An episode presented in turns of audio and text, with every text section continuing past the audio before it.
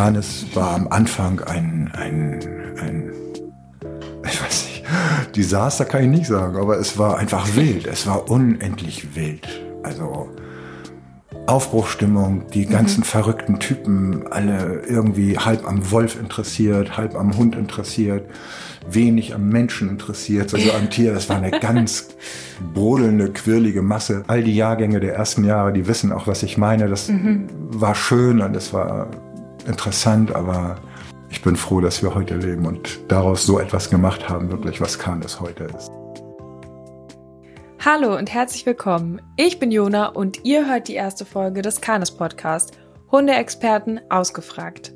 Ich selbst mache die Hundetrainerausbildung bei Kanes und hier im Podcast habe ich die Möglichkeit, meinen Dozenten ganz, ganz viele Fragen zu stellen und somit mich und euch an deren großen Wissensschatz und Erfahrungsreichtum teilhaben zu lassen.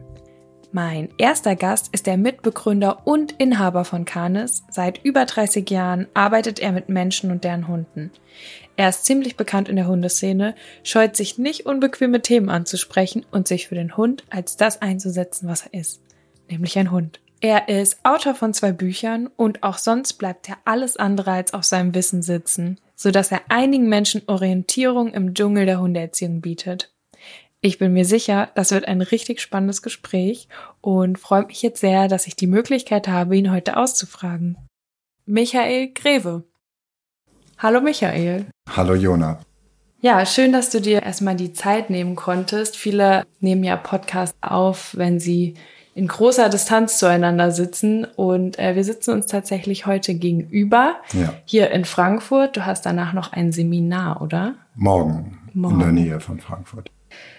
Du hast auch deine Hündin heute dabei. Ich habe Kata dabei, Die ja. Die Kata, genau. Mhm. Was ist es denn für ein Hund? Das ist ein rumänischer Straßenhund. Also, ja, hübsch.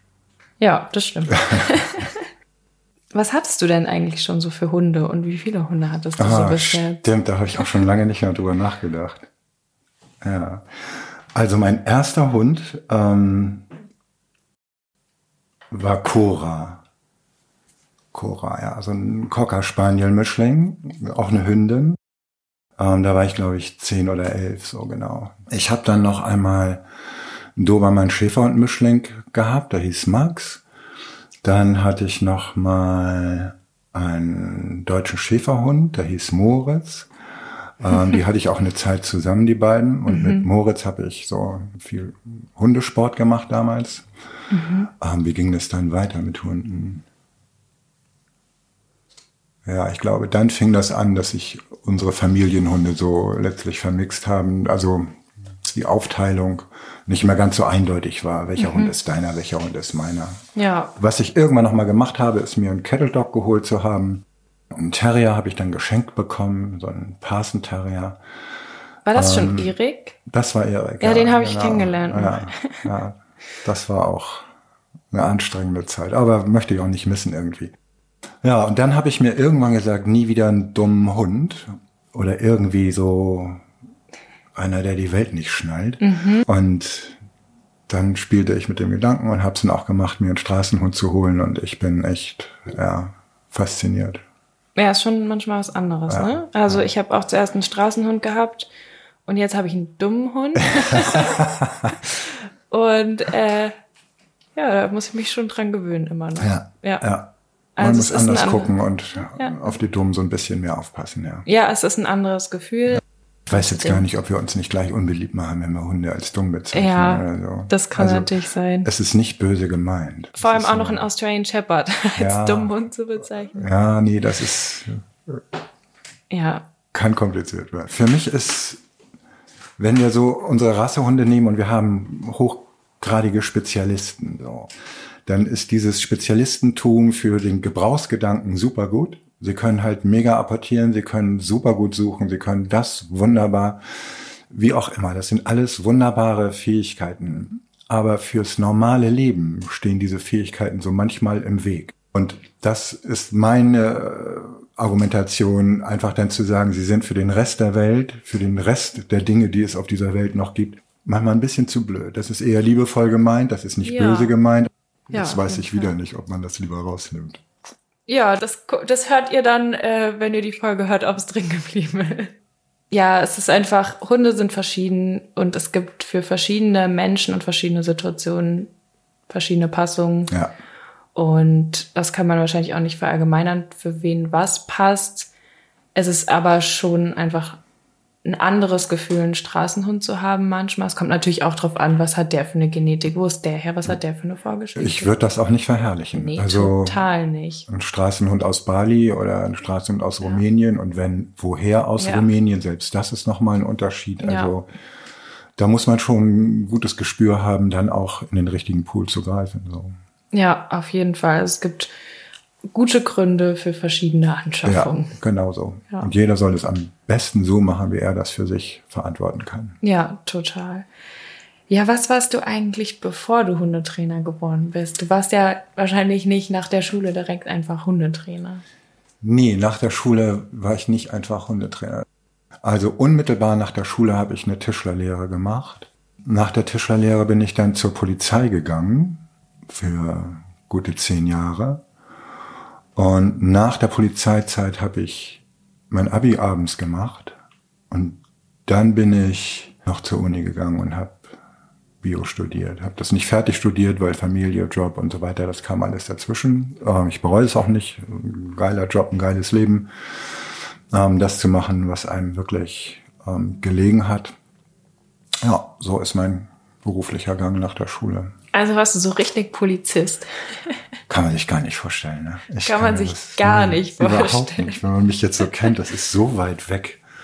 Ähm, aber ich glaube, das war für mich eine ganz wichtige Zeit irgendwo, auch so durch gewisse Rahmenbedingungen mh, auf dieser Welt zu bleiben. Ich glaube, dafür war diese Sache gar nicht so ganz verkehrt. Und der Einblick in unterschiedlichste Lebenssituationen mit Menschen in schwierigsten Lebenssituationen ist auch nicht verkehrt gewesen. Also super Extreme erlebt.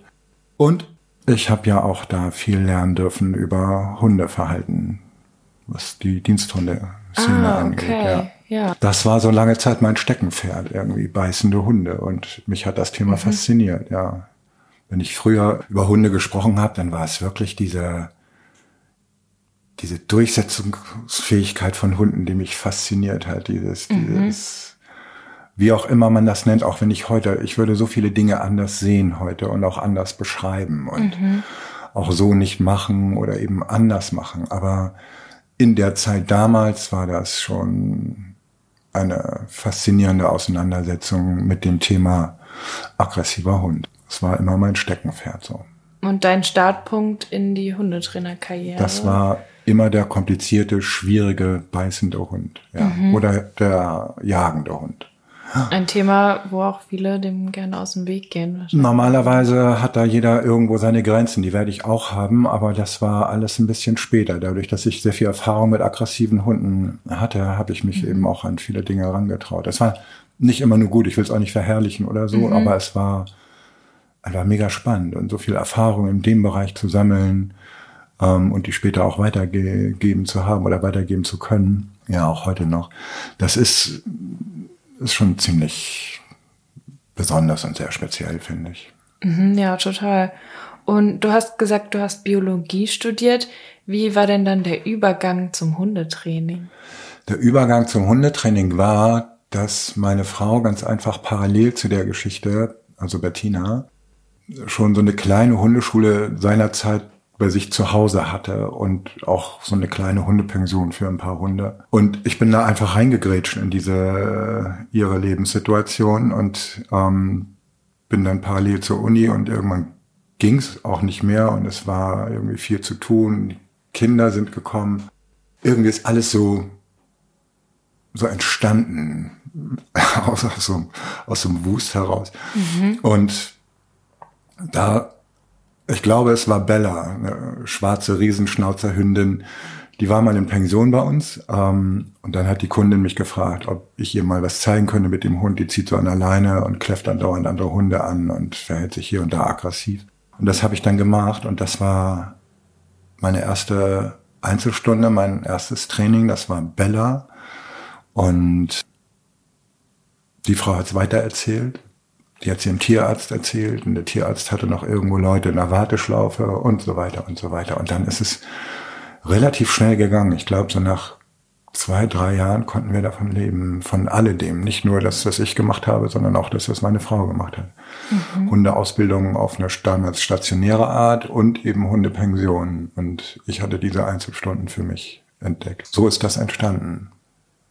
Wenn man heute Hundetrainer werden will, dann ist der Weg ja ganz anders. Dann überlegt man sich, hm, studiere ich da oder da ja. oder vielleicht sogar mache ich es ganz alleine und lese ja. ganz viele Bücher, die es ja jetzt heute gibt. Aber damals ja. muss der Weg ja noch irgendwie eher so Learning by Doing gewesen sein, oder? Also meine Generation an Hundetrainern hat diesen Job überhaupt erst möglich gemacht und entwickelt. Wir haben so die Grundlagen hergestellt, die Erfahrung gemacht und wir haben nicht nur gute Erfahrungen gemacht, wir haben auch schlechte Erfahrungen gemacht und die alle auszuwerten und die alle einfließen zu lassen in eine, ich sag mal, strukturierte Form des Unterrichts oder der Vermittlung auch. Das war so, ja, unsere Leistung. Du hattest ja erzählt, dass du dann damals mit Bettina die Hundeschule schon hattest. Und ihr hattet da auch schon dann den Hof, wo jetzt Hundeleben ist, oder? Nee, wir haben angefangen in so einem ganz kleinen Aussiedlerhäuschen irgendwie. Da war hinten ein Stall. Und das war nur ein 70 Quadratmeter Häuschen. Und das, als die Kinder beide da waren, war es irgendwann zu klein. Und dann war es ein großer Zufall, dass irgendwie zwei Kilometer weiter weg hm, der große Hof zu verkaufen war. Und irgendwie haben wir Glück gehabt, dass man uns damals noch ohne Businessplan irgendwie geglaubt hat, dass die Sache mit Hunden und Pensionen, dass das Zukunft hat. Und so haben wir den Hof dann finanzieren können und kaufen können, ja. Mhm. So fing das da an. Es wurde eigentlich gefühlt immer normaler und normaler, dass die Leute mit ihren Hunden, wenn sie Probleme hatten, in die Hundeschule gingen, um das wegzubekommen. Mhm. Hundevereine gab es auch immer noch, aber die waren immer so ein bisschen verpönter und so ein bisschen links daneben, obwohl das im Einzelfall auch überhaupt gar nicht nötig gewesen wäre. Es gibt super gute Hundevereine und aber eben auch dann die andere Seite. Aber das gibt's bei normalen Hundetrainern auch. So, und dann hat sich die Szene ganz einfach entwickelt. Wir haben andere Hundetrainerkollegen kennengelernt, die woanders in Gange waren. Dann haben wir uns Vorträge angehört und irgendwann haben wir selber Vorträge, äh, Vorträge gegeben und Seminare, mhm. so das war so eine regelrechte Aufbruchsstimmung in dieser Hundetrainer. Wann war das so ungefähr? Wann war das so ungefähr? Hm, das muss so Anfang der 90er Jahre, Ende 80er, Anfang 90er fing das so an. Bevor ich geboren bin. Ja, ja.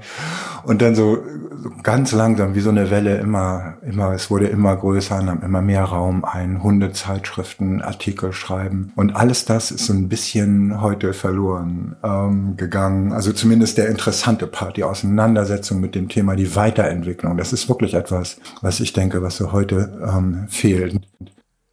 An dieser Stelle ein kurzer Einschub. Wir werden in dem folgenden Abschnitt recht häufig sehr selbstverständlich den Namen Erik Ziemen verwenden und haben während des Gesprächs gar nicht darüber nachgedacht, dass der Name ja nicht unbedingt jedem Hörer geläufig sein dürfte. Deswegen hier eine kurze Erklärung von mir. Erik Ziemen gründete zusammen mit Michael Greve 2002 Canis, Zentrum für Kynologie. Leider verstarb er aber 2003 an Krebs. Erik Ziem gilt heute noch als einer der bedeutendsten Kynologen und Wolfsforscher im deutschsprachigen Raum.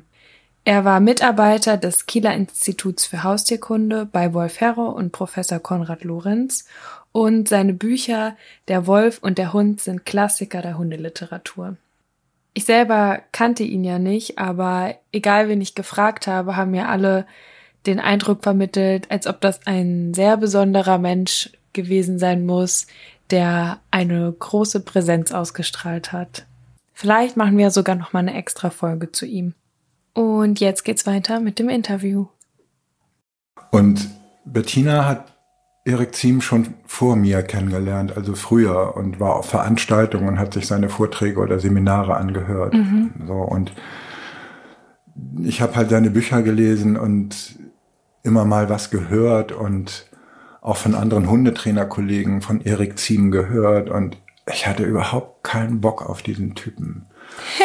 Ich hatte überhaupt keinen Bock drauf, weil das so ein kleiner Guru war und alle haben ihn irgendwie angehimmelt und ich hatte keinen Bock, da irgendwie jemanden anzuhimmeln. Das ist mhm. irgendwie auch mein Naturell. Das kann mhm. ich nicht und ich will auch nicht, dass man das bei mir macht. Das können Hunde untereinander machen, schleimen bis zum geht nicht mehr. Aber ich fand das irgendwie. Mm. Keine aktive Demut für dich. Nee, keine aktive Demut, genauso. Ja. Und irgendwann bin ich trotzdem mal mitgefahren. So mit den Kindern gab es da dann diese Sommercamps. Das hat mhm. ähm, Erik dann mit seiner Frau zusammen gemacht. Oder seine Frau mit ihm, wie auch immer. Und da bin ich einmal mitgefahren. Und dann habe ich ihn halt kennengelernt und wir fanden uns gleich irgendwo gut, haben uns beide gleich sehr ernst genommen und haben dann immer mal wieder Zeit miteinander verbracht, bis wir dann aufgrund von Gesprächen und von sich einschätzen können, irgendwann zu der Idee kamen, auch mal eine Veranstaltung zusammen zu machen. Mhm. Und so haben wir dann mal eine Veranstaltung zusammen gemacht, woraufhin Erik auch durch seine Frau so beschrieben wurde, oder Mona kam irgendwann zu uns, so hieß seine Frau, und sagte irgendwie, ja, Erik hat so diesen wissenschaftlichen Bereich, den kann er gut verkaufen und gut vermarkten und so. Und ich, was das für Erkenntnisse zulässt, dieser mhm. wissenschaftliche Bereich, den eben so zu transportieren, dass Leute ihn verstehen und auch leisten und auch am Hund umsetzen können. Mhm. Also von der Theorie in die Praxis. Das mhm. war unsere Verbindung. Ich war der Praktiker und Erik war der Theoretiker. Wobei und, du ja trotzdem Biologie sogar studiert ja, hast. Also aber, du hattest ja schon Zugang dazu. Ja, dann, aber oder? also ein Gefühl dafür ja. und auch eine wissenschaftliche Grunddenke. Aber, mhm. aber das ist alles noch ganz weit weg von wirklich dem, was Erik Ziem da forscht und erarbeitet hat, diese ganze Grundlagenarbeiten. Das ja. ist schon eine Meisterleistung seiner Zeit mhm. gewesen, aus dem Nichts so eine Grundlage zu schaffen, auf der heute noch gearbeitet wird und was immer noch die Basis mhm. bestimmt. So. Und ich habe, wie gesagt, nicht fertig studiert, da lege ich auch Wert drauf. Das ist ähm, ein abgebrochenes Studium, aber ich war gut am Hund. Das war meine, und gut am Menschen in der Erklärung. Mhm. Und das war mein Kapital. Und irgendwann mal hat er mich dann so angesprochen, du sag mal, wollen wir nicht zusammen eine Firma aufmachen, die Hundetrainer ausbildet? Und fühlte ich mich natürlich sehr geschmeichelt und sehr geehrt. Und das war, denke ich, 2002 oder 2001, das weiß ich jetzt nicht mehr ganz genau. Kann man nachlesen ja, im Internet. Genau. Ich glaube eigentlich 2002 oder so mhm. haben wir dann Canis gegründet und das war sofort sehr boomig, mhm. gleich gut besucht. Gab es damals schon sowas? Mm, ich glaube, es gab irgendwo irgendwas, aber also natürlich nicht sowas. Nee, sowas auf keinen ja, Fall. Ja. Also es gab auf keinen Fall in der Qualität und in der Aufbereitung und in dem Anspruch eine vergleichbare Hundetrainerausbildung. Aber es gab so Einzelkämpfer, die dann ihre Sachen, die sie gemacht haben, mit dem Seminarwissen, was so in der Welt rumging und dem Bücherwissen, was sie sich angeeignet haben, auch Hundetrainer ausgebildet haben. Und ich kann auch und will auch gar nicht immer sagen, dass das alles nur falsch war. Aber wir haben richtig Struktur geschaffen, auch nicht gleich am Anfang. Also Canis war am Anfang ein, ein, ein ich weiß nicht, Desaster kann ich nicht sagen, aber es war einfach wild. Es war unendlich wild. Also Aufbruchstimmung, die ganzen mhm. verrückten Typen, alle irgendwie halb am Wolf interessiert, halb am Hund interessiert, wenig am Menschen interessiert, sondern Ui. mehr so am Tier. Das war eine ganz brodelnde, quirlige Masse. Ja. All die Jahrgänge der ersten Jahre, die wissen auch, was ich meine. Das mhm. war schön und es war interessant, aber ich bin froh, dass wir heute leben und daraus so etwas gemacht haben, wirklich, was Kahn es heute ist. Ja. Das ist wirklich ein Sternchen. Ja, da werden wir auf jeden Fall auch noch mal eine Podcast-Folge zu mhm. aufnehmen zum Thema Kanes-Studium. Ähm, du tust ja einiges, also du bist Hundetrainer, dann hast du das Kanes-Studium gegründet, bist auch selber Dozent. Mhm. Also ich hatte auch schon mal ein kurzes Stück Veranstaltung bei dir jetzt mhm. im ersten Jahr. Und ähm, du hast auch zwei Bücher geschrieben. Mhm. Und ja, da so generell vielleicht bisschen erstmal die Frage, warum machst du das alles? Das ist ja schon ganz schön stressig, so viel zu machen. Was ist so dein Antrieb hinter dem? Was Ganzen? ist mein Antrieb, ja. Hm. Also, das ist bestimmt auch ein ganz komplexer Antrieb, den ich habe. Ja. Und ich versuche das mal so wirklich so ehrlich wie möglich zu beantworten. ein Teil davon, ich weiß nicht, ob er groß ist oder klein, mache ich für mich, weil es ganz einfach von Kindheit an war Hund irgendwie mein Thema und ich habe halt, wie gesagt, immer dafür geglüht für dieses Thema und mich mhm. wahnsinnig begeistert. War auch als junger Mensch, als Kind schon immer auf der Suche nach, nach Hunden. Oh, ich, das, ja, wie gesagt, es hat mich einfach angetriggert. Eitelkeit ist mit Sicherheit wie bei jedem, der irgendwas macht, auch dabei, dass man so ein bisschen Erfolg haben will. Ich glaube, das spielt auch eine Rolle mit. Ja. Und ähm, also kann ich von mir aus sagen. Ja, stimmt, jeder wenn man das. ehrlich ja. zu sich ist, ist es ja. ein Teil. Ja, ja. das möchte ich halt hier so sein. Ja. Ähm, also ein Teil davon ist Eitelkeit. Ähm, und ein nicht zu unterschätzender Teil ist wirklich, dass ich glaube, ich habe da ein Talent und eine Begabung und ich darf das nicht verkommen lassen, sondern muss das irgendwo weitergeben und soll nicht so super arrogant klingen, gar nicht. Ich weiß mir nicht, wie man es anders beschreibt. Ich glaube einfach, dass ich in so einer unklaren Zeit der Hundeerziehung einfach wichtig war und wichtig bin, weil man sich an mir immer orientieren konnte, mhm. weil ich immer irgendwo durch alle Strömungen, durch alle Schwankungen hindurch ähm, an gewissen Grundlagen einfach auch Grundlagen in der Beziehung, Struktur in der Beziehung, das ist so mein Hauptthema, dass ich an diesem Thema einfach festgehalten habe, egal welche Schwierigkeiten ich hatte, auch privat oder in meinem Leben durch unschöne Dinge, die mir einfach passiert sind, die mit Sicherheit passiert sind, weil ich mich auch weit aus dem Fenster gelehnt habe. Das mhm. würde ich alles in der Zeit so gesehen haben und auch heute sagen, war nicht super geschickt und, und hätte man besser machen können. Ja, da können wir ja zu der ein oder anderen Sache nochmal eine ja, extra Folge können wir gerne machen. machen. Ja, aber das, aber das war ich einfach als Mensch und mir sind solche ja. Dinge als Mensch passiert. Das sind so die Schattenseiten. Auf der anderen Seite habe ich Dinge entwickelt, ähm, auf der heute einfach so viele Leute ihr Geld verdienen und das im Grunde genommen auch gar nicht so wissen, mhm. dass ähm, woher was kommt. Mhm. Und da bin ich so für mich eigentlich total gut bedient mit diesem Erfolgsgefühl, wie sich das alles entwickelt hat. Und am Ende, also den Anfang habe ich alleine gemacht, mit Sicherheit, so, mit meiner Frau zusammen. Die hat da auch große Anteile dran, ist überhaupt kein Thema. Aber durch Canis und durch die Entwicklung von Canis hat sich natürlich auch ein Team und eine Gruppe von Kollegen und Mitarbeitern herauskristallisiert, die alle auf ihre Art ein Stück was Besonderes sind. Ja, das, das sind, kann ich bestätigen, soweit ich meine Dozenten ja, bis jetzt kenne. Ja, es sind wirklich ich, Persönlichkeiten. Ja, und ich glaube, dass ich da auch so ein Gespür für habe für Leute, die was können und ja. die wirklich irgendwo auch ein Stern am Himmel sind, so in dem, was sie können. Und ja, so hat die Gruppe um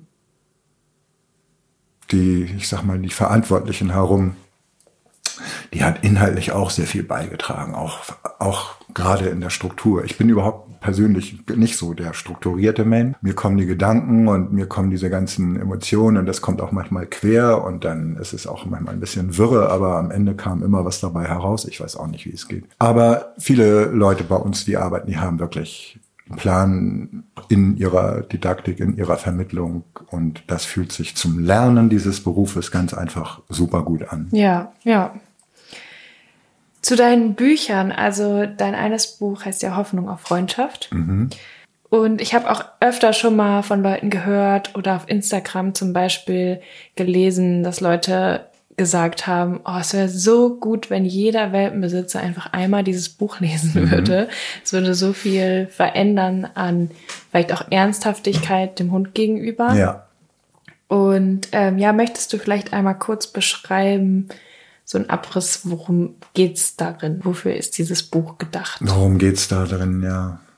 Also das ist ja auch schon ein bisschen her, dass ich das geschrieben habe und mh, mm, ich weiß gar nicht, ob ich alles heute noch mal genauso schreiben würde. Das Grundsätzliche glaube ich schon und mh, mm, man muss manchmal ja ganz viele Dinge oder Dinge mit ganz vielen Worten umschreiben und beschreiben die, also man muss ein ganzes Buch schreiben und Sachen, die vielleicht mit einem Satz auch zu sagen wären, auszufüllen. Mhm. Und dieses Gefühl habe ich manchmal, dass ich so unendlich viel reden muss, um ganz einfache Dinge den Leuten näher zu bringen, dass mhm. man über dieses ganz viele reden und schreiben auch die Emotionen der Leute, sortiert, wo was wie hingehört und guckt mhm. dann am Ende, was übrig bleibt. Und ich glaube, übrig bleiben soll mit dem Buch ganz einfach den Hund und seine verantwortliche Rolle dem Hund gegenüber mhm. von Anfang an, vom ersten Tag an ernst zu nehmen. Ja. Und sich auch eben so zu verhalten,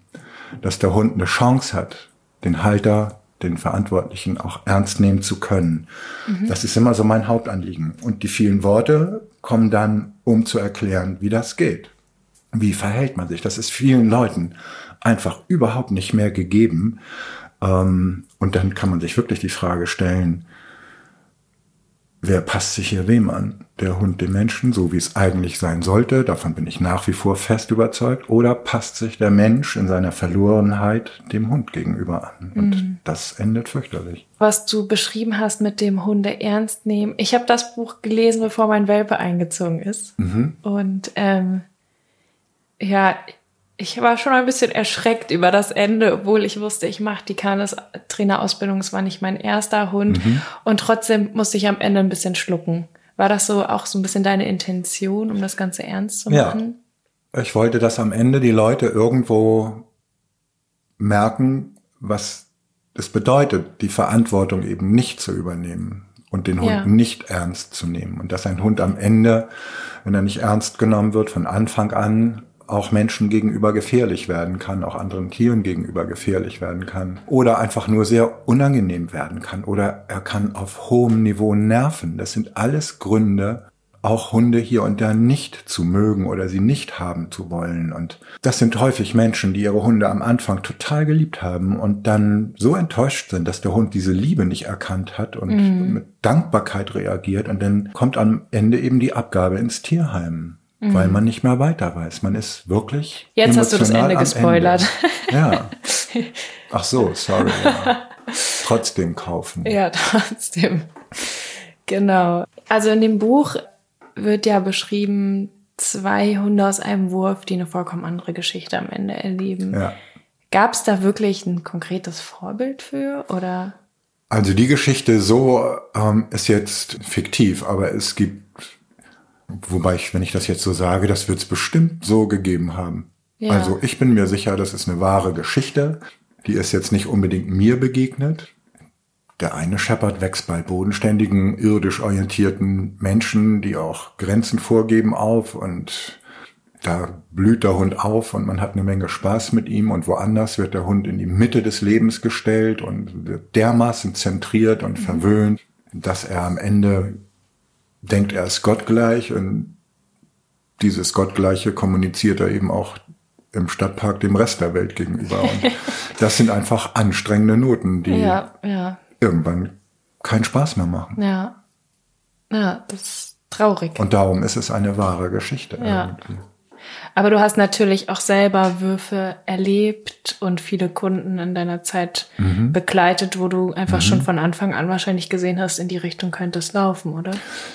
Ich glaube, wenn man das so lange macht wie ich, dann man liegt immer mal daneben, aber ich glaube, man schätzt das schon relativ gut ab. Wird's was oder wird's nichts? Mhm. Das glaube ich schon. Ich mache jetzt wenig Welpenarbeit, das machen Kollegen und Kolleginnen vor allen Dingen. Ich finde, man hat ein Gespür dafür, wo, wo die Beziehung stimmt oder nicht. Das sieht man. Dein zweites Buch oder ich weiß gar nicht, welches du zuerst geschrieben zuerst hast. Zuerst war ähm, Hunde brauchen klare Grenzen. Dann ja. dein erstes Buch. Mhm. Genau, also dein Buch Hunde brauchen klare Grenzen.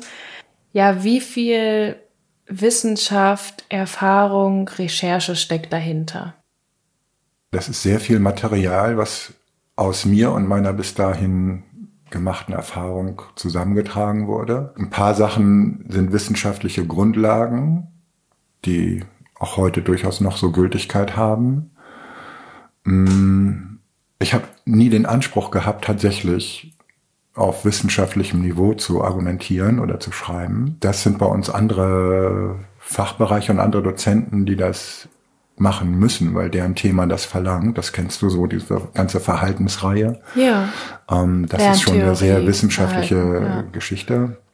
Mhm. Aber ich fühle mich eigentlich eher zuständig für das Greifen von Leuten, Mhm. Das, das Mitnehmen von Menschen und gerne auch von mir aus hier und da an der Wissenschaft vorbei, weil für mich Wissenschaft nicht alles ist. Ich bin nicht wissenschaftshörig oder gläubig. Ich kann mir auch gut noch Dinge dazwischen vorstellen oder eigene Sachen oder auch mhm. Sachen, die die Wissenschaft eben nie so herstellen kann, mhm. weil es eben eine so emotionale Nummer ist. Das ist ein anderes Spiel auf einer anderen Ebene und vielleicht kann man sich meistens hinterher erklären, wissenschaftlich, woher was wie kommt. Mhm.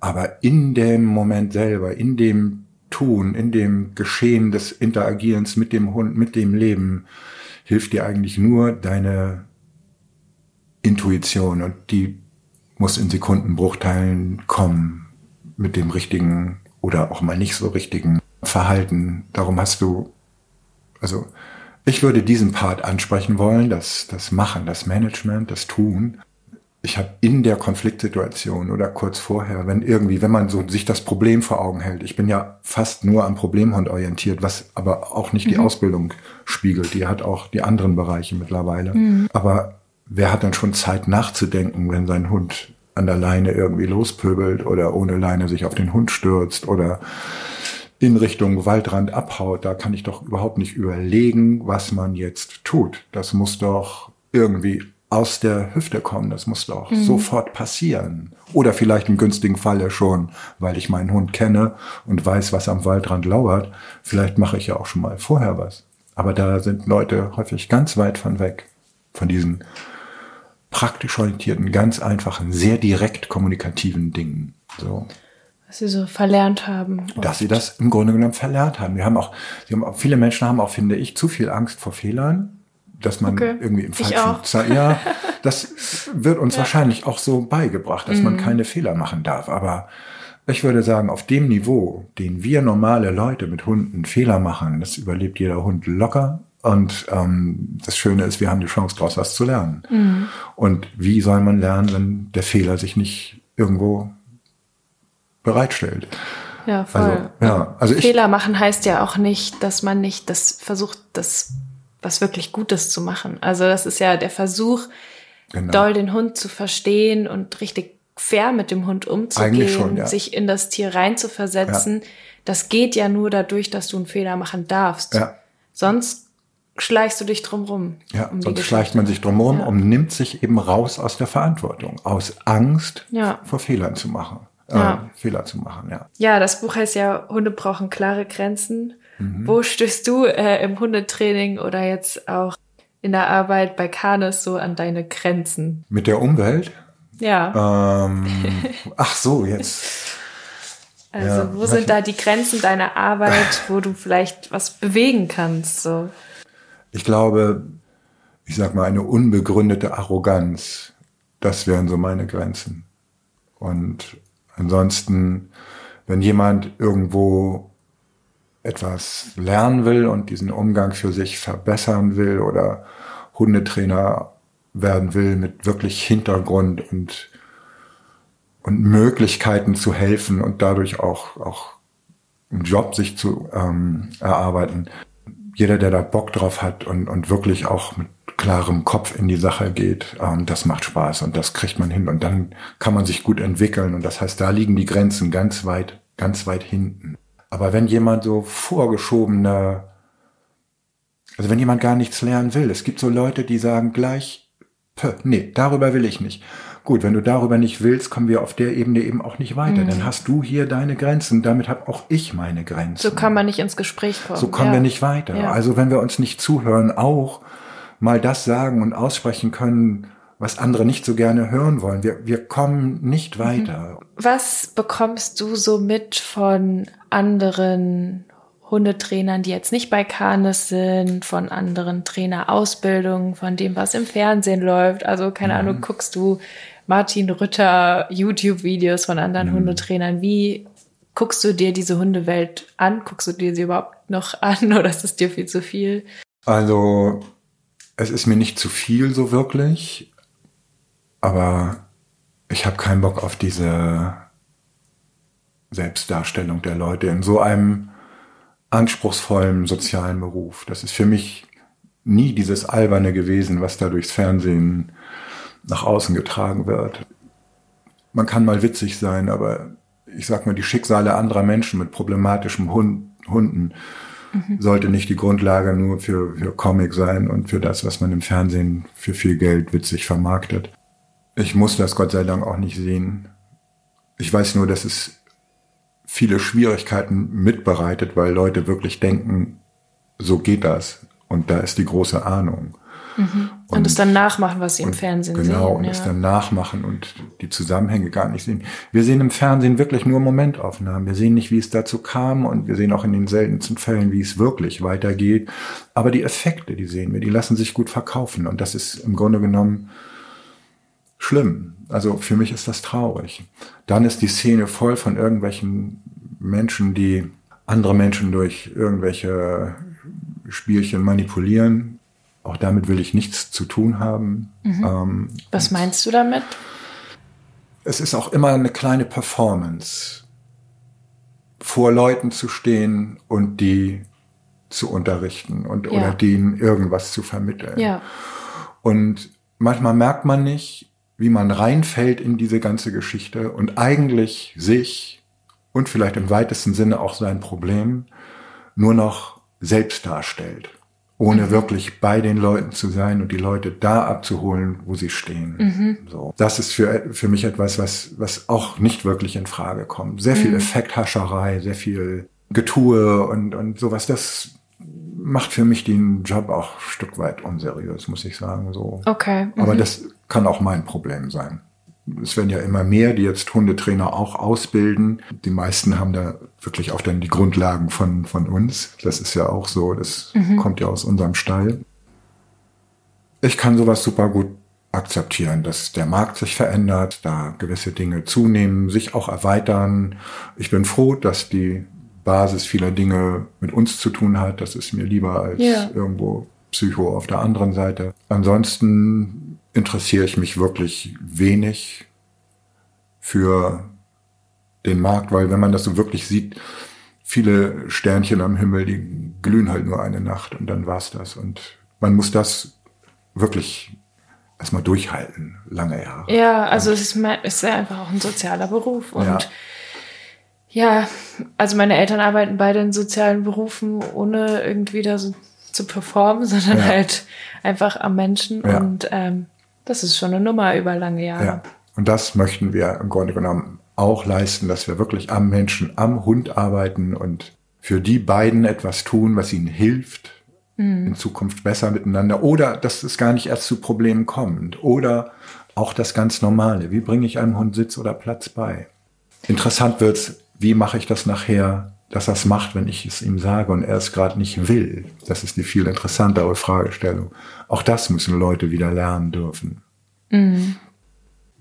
Ja, eine Frage, die ich noch habe, ist es, also mir geht es so, dass ich es komplett absurd finde. Ist es für dich auch irgendwie absurd, wie sehr wir uns um das Wohl unserer Hunde drehen was ja noch nicht mal gesagt ist, dass es denen dann wirklich gut geht, aber wie sehr wir versuchen, uns darum zu drehen, Bücher lesen, orthopädische Hundebetten kaufen, viel Geld für Training ausgeben, darauf achten, dass der Hund zum genau richtigen Zeitpunkt weg von der Mutterhündin kommt, wenn wir uns einen Welpen holen und so weiter und so fort. Das auf der einen Seite und auf der anderen Seite dann mit anderen Tieren in unserer Gesellschaft so komplett anders umgehen. Also, dass da wirklich die Zustände in der Nutztierhaltung, sag ich mal, eher eine Austiernutzungshaltung ist, sozusagen, mhm. ist das nicht irgendwo total absurd? Mhm. Ich kann mir gut vorstellen, dass da äh, Soziologen irgendwie was sehr Schizophrenes hinter erkennen oder so und dass man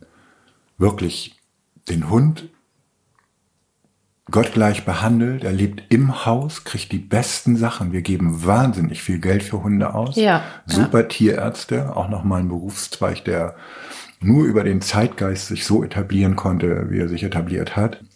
Und auf der anderen Seite behandeln wir wirklich die Tiere, die wir essen, wie den letzten Dreck.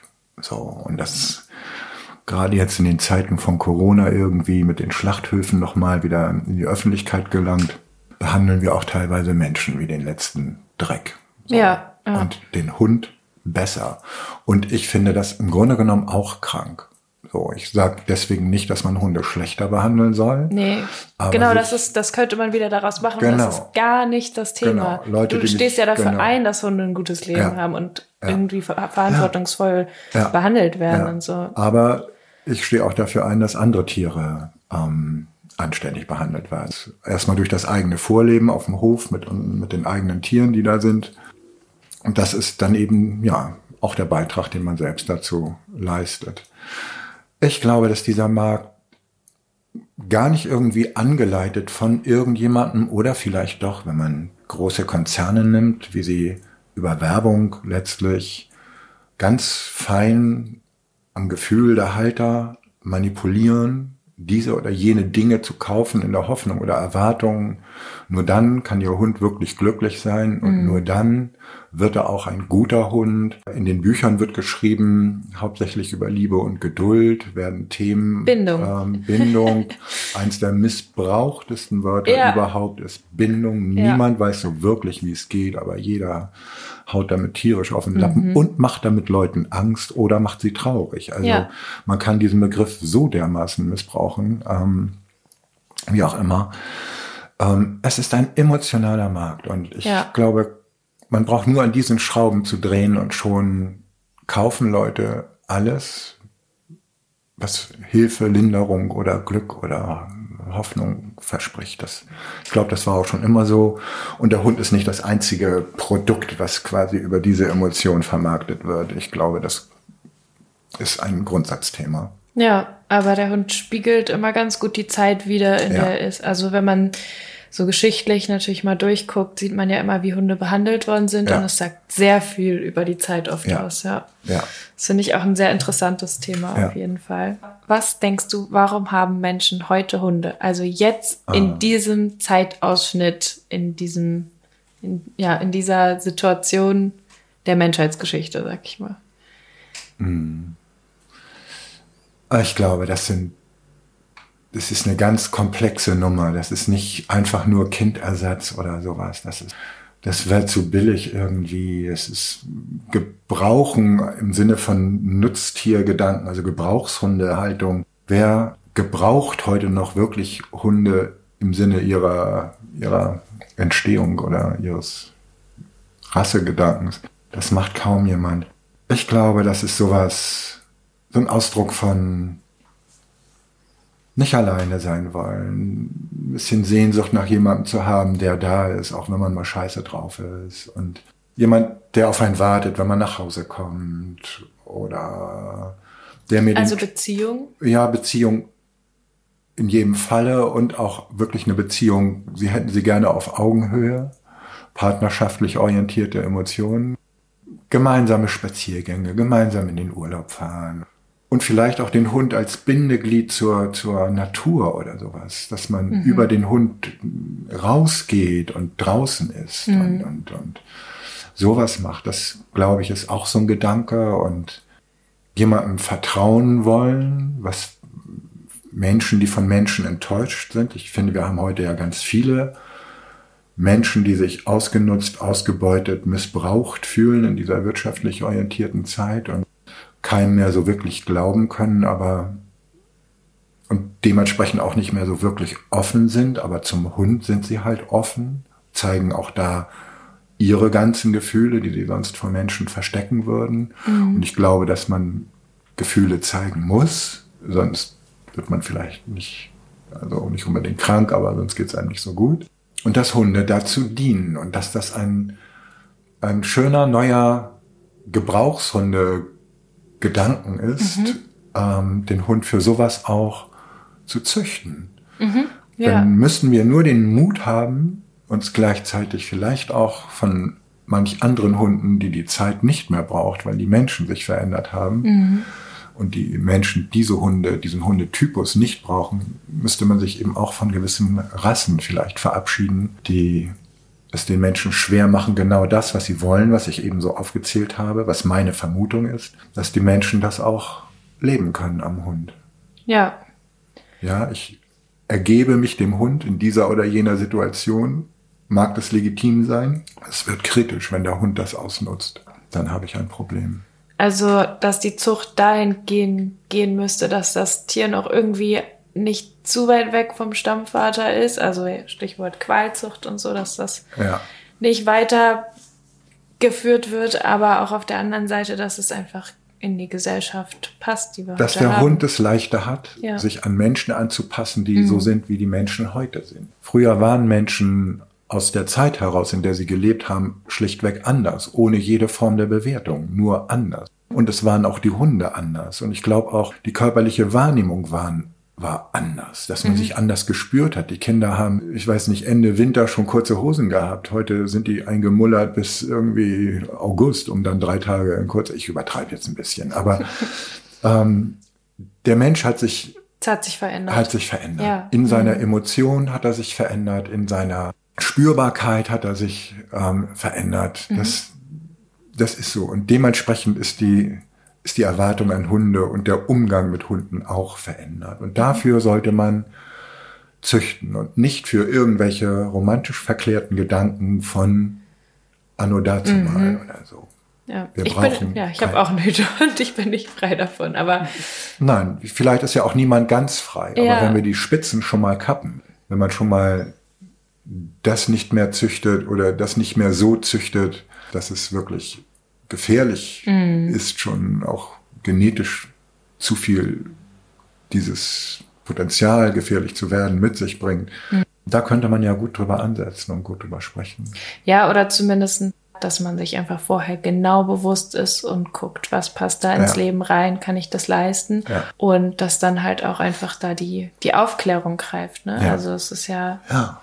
Aufklärung ist schwierig, weil da kommst du wieder mit ähm, Sachinformationen und interpretiert wird das alles wieder emotional. Das ist schwierig. Es ist schwierig, auch die Leute vor dem Hundekauf zu beraten, weil die Emotionen aus diesem Gespräch wahrscheinlich etwas anderes machen. Viel Wissen nützt nicht immer was in diesem Job. So. Es ist gut, um Dinge zu erklären. Das ist jetzt auch, kann man auch wieder falsch verstehen, wenn ich das so sage, aber es glänzt draußen nicht der, der alle biologischen Grundlagen zur Verfügung hat und alle Kommunikationsgesetze auswendig gelernt hat und so weiter und so weiter, sondern es ist eine Mischung aus Gefühl und Wissen und Erfahrung auch vor allen Dingen, was den Job draußen gut macht. Ja, das ist doch ein schönes Schlusswort. Ja, kann man gerne so lassen. Oder? Ich bedanke mich sehr, dass du dir diese Zeit genommen hast Mhm. und mir so viele auch kompliziertere Fragen beantwortet hast. Es war jetzt für mich auch das erste Mal eine Podcast-Folge aufzunehmen. Ja, total spannend und ja, ich freue mich auf eure Reaktionen da draußen. Ja, wir darauf. gucken, was passiert. Ja, genau. Ich bin auch sehr gespannt. Ja, danke, Michael. Sehr gerne.